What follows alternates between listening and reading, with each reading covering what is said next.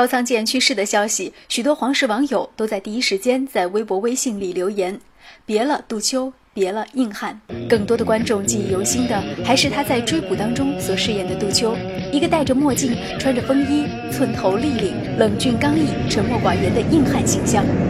真是那样的话，我就再来一次追捕。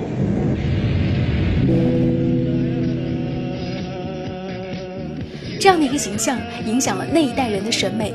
已经过了五十岁的两位皇室的阿姨回忆，她表演这个角色语言不多，但是我们觉得她挺酷的。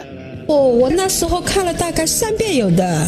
那时候我们正好这个年龄嘛，找对象对不啦？都是要按照她那种形象的，少说话的那种，穿风衣的，很酷的那种的。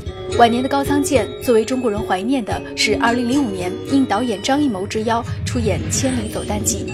在电影当中，高仓健一改多年的硬汉形象，饰演了一位温暖的父亲。为了在儿子生命最后时刻表达自己的爱意和忏悔，走上了一段自我心灵的救赎之旅。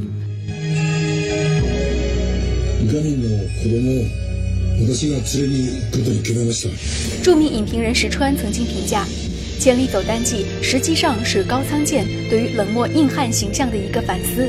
晚年的高仓健逐渐成为一个温暖的男子。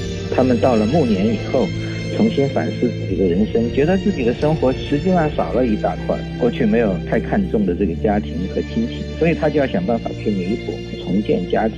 今天的话来概括的话，他就是由一个硬汉变成一个暖男了嘛。所以我们在纪念高仓健的时候，也对过去的那一代硬汉的形象啊有一些怀想。